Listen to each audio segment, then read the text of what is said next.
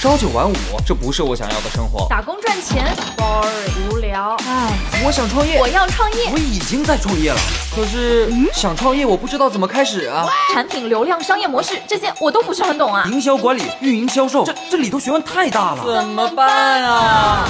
想创业不懂项目挑选，想经商不知商业技巧。乐客独角兽创业导师崔磊，商业小纸条苏南为您一一解答，一一解答。欢迎进入今天的创业找崔磊。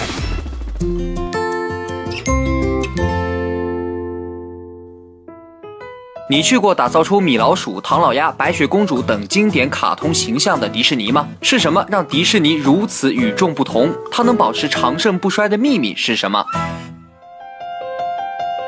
有请崔磊，有请崔磊。世界级娱乐巨头迪士尼，大家应该都听过啊。米老鼠、唐老鸭、白雪公主都是迪士尼打造的。一九二三年，华特迪士尼先生在美国创办了迪士尼，到现在已经有九十六年了，快是一家百年老店了，市值超过两千亿美元。一九三零年的时候，华特迪士尼拍了第一部完全用动画人物形象呈现的电影，大家应该很熟悉了啊，就是《白雪公主》。这部电影呢，当时花了两百万美元，相当于今天的七千多万美元。当时迪士尼是负债累累啊！如果这个电影失败了，你现在估计就看不到迪士尼了。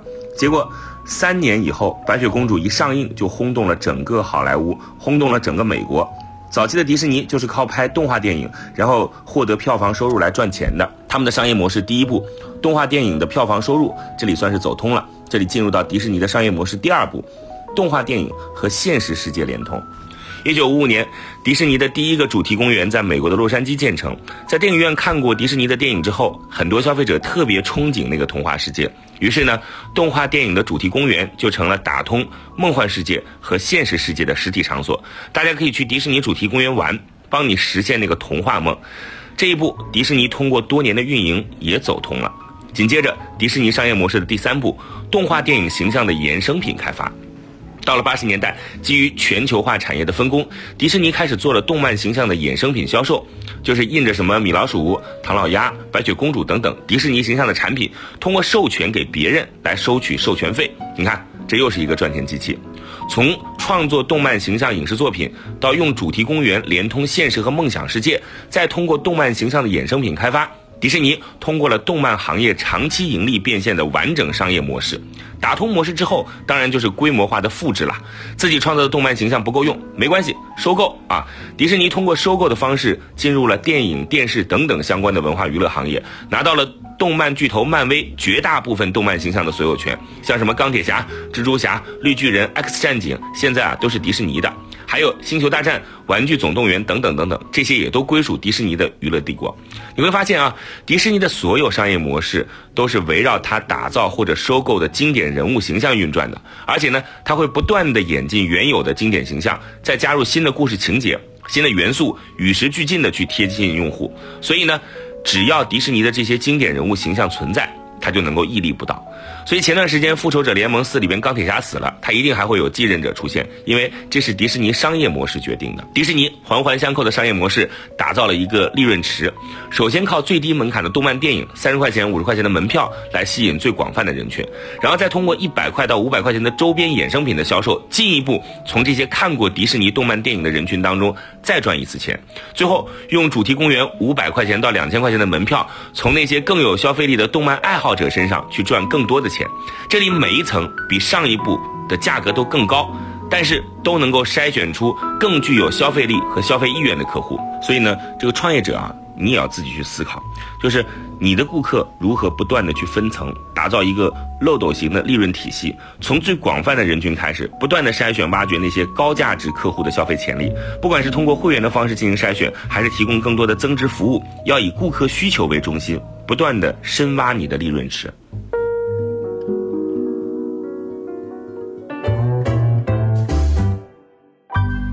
嗨，大家好，我是崔磊。下拉手机屏幕，在节目简介里有我的个人微信号。朋友圈我会分享创业思考、商业观察，以及和支付宝、抖音等巨头合作的创业好项目。欢迎您来交流。我们的创业平台乐客独角兽已经汇聚了三万多名各行各业的创业者，欢迎您来寻找资源。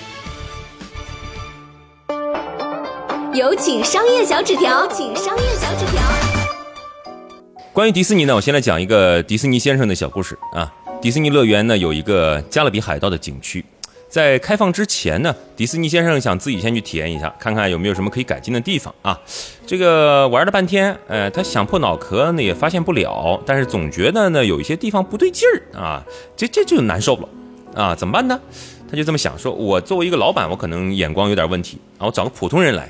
于是呢，就把附近的几个建筑工人叫过来啊，说那个师傅们，你们呃缓一缓啊，手里的事儿放一放，你到这个建成的加勒比海盗这个区域啊，你们转一转。啊，有一个小伙子挺机灵的，他就转了一圈呢，他感觉出来哪里不对劲了。但是呢，啊，这不是一次性感觉出来的，是玩了好几次。啊，感觉出来之后呢，他找了迪士尼，说：“哎，先生，我发现了，啥意思呢？说在加勒比地区啊，应该是有很多的萤火虫的，但是你这个园区这个加勒比这一块呢，你没弄萤火虫，所以我感觉呢就不像啊，因为我去过那个真的加勒比那边。”哎，迪士尼先生一一拍大腿，啪啊，太对了，老铁，没毛病啊，说的很对。然后呢，马上他找到设计团队来改进，亲自监督了整个这个小工程。最后呢，一只只萤火虫出现在了加勒比海盗的这个游乐区域，非常的逼真，同时又增加了一些梦幻的感觉。啊，再说一个事儿，我公司的合伙人这个松南，在上海迪士尼乐园。跟迪士尼乐园里面的这个中文字体的设计师有过一番深度的对话，可能很多人不知道啊，对于上海迪士尼所有的中文字体啊，就是 logo 上也好啊，标示牌上也好啊，迪士尼方面都给过严格的要求，啥要求呢？要求必须和原版的英文字体风格色彩全部一致，同时又要符合中文的书写规范和风格。你看，哎，你两双重标准叠加在一起，这事儿就很难办了。当时仅仅为了解决这个中文字体的设计的问题，迪士尼方面据说投入了三百多万人民币，最后才满意啊，这才有了上海迪士尼乐园里毫无违和感的中文字体。那迪士尼在细节方面较劲，两个事儿，我觉得体现到位了。我讲那两个事儿说明什么呢？说明如果你丧失了对于细节的追求，啊，那你干不好大事儿。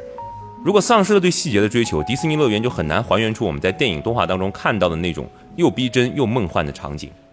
迪士尼乐园甚至有一群被称为叫“梦幻工程师”的人，啊，说人话就是监工的，挑毛病、挑刺儿的啊，找不痛快的。这帮梦幻工程师干啥呢？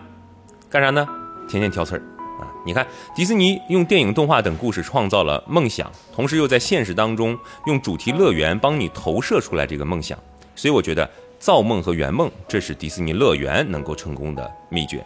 迪士尼呢，就是要打造一个大人和小孩都能够获得快乐的梦幻世界。二零一八年，迪士尼主题公园和度假村业务总营收超过两百零三亿美元，净利润是三十七点七亿美元，相当成功啊。那迪士尼对于细节的追求、高科技的娱乐硬件，这些都是迪士尼乐园能够成功的原因。但是更深层的原因呢，咱们可以再较较真。我再说一个事儿。在这个呃抖音上，呃，你如果经常刷，你能会看到呃有一些年轻人去动漫作品啊，就属于八零后的这个集体回忆了。灌篮高手，灌篮高手当中有一个取景地，很多人呢就到了日本，这个景点是一定要拍个视频，多拍几张照片的啊。这是漫画里也有啊，动画片里也有的，就是海边的有一个小火车的一个小过道。啊，就那个地方，后面是一片海，还有一个栏杆，还有一个小火车会开过去。那个地方呢，它既不是传统意义上的景点，不是什么名胜古迹，又没有任何游乐设施，旁边没有什么游乐场啊，火车你你你还得去车站买票上，它不是一个游乐火车。而且这个地方还挺偏远，远离交通便捷的大城市，但是游客络绎不绝，大家纷纷拍照打卡、拍视频留念。为何？这背后就是游客们对于青春的怀念。和那个《灌篮高手》热血故事的喜爱，而这个小小的火车岔道口，就是现实生活和《灌篮高手》动漫故事的链接点。中国的主题公园缺少的，我觉得不能说全部缺少啊，很多缺少的正是这种现实生活和故事链接的一个设计。很多主题公园就靠什么过山车啊，上去尖叫，摩天轮啊，我这几米几米高啊，亚洲第一，那又怎么样呢？它不就是个游乐场吗？它有物质了，有点什么精神吗？有点什么文化的深度吗？我们看看，从八十年代到现在，全中国开发的主题公园的旅游景点两千五百个以上，投入资金据说达到三千多亿以上，但是百分之七十的主题公园呢，长期亏损。那么这些亏损的主题公园，他们的故事呢，能讲个一二三四五六吗？没有。那么现实和故事的，或者是现实和幻想的链接点有吗？大部分不存在。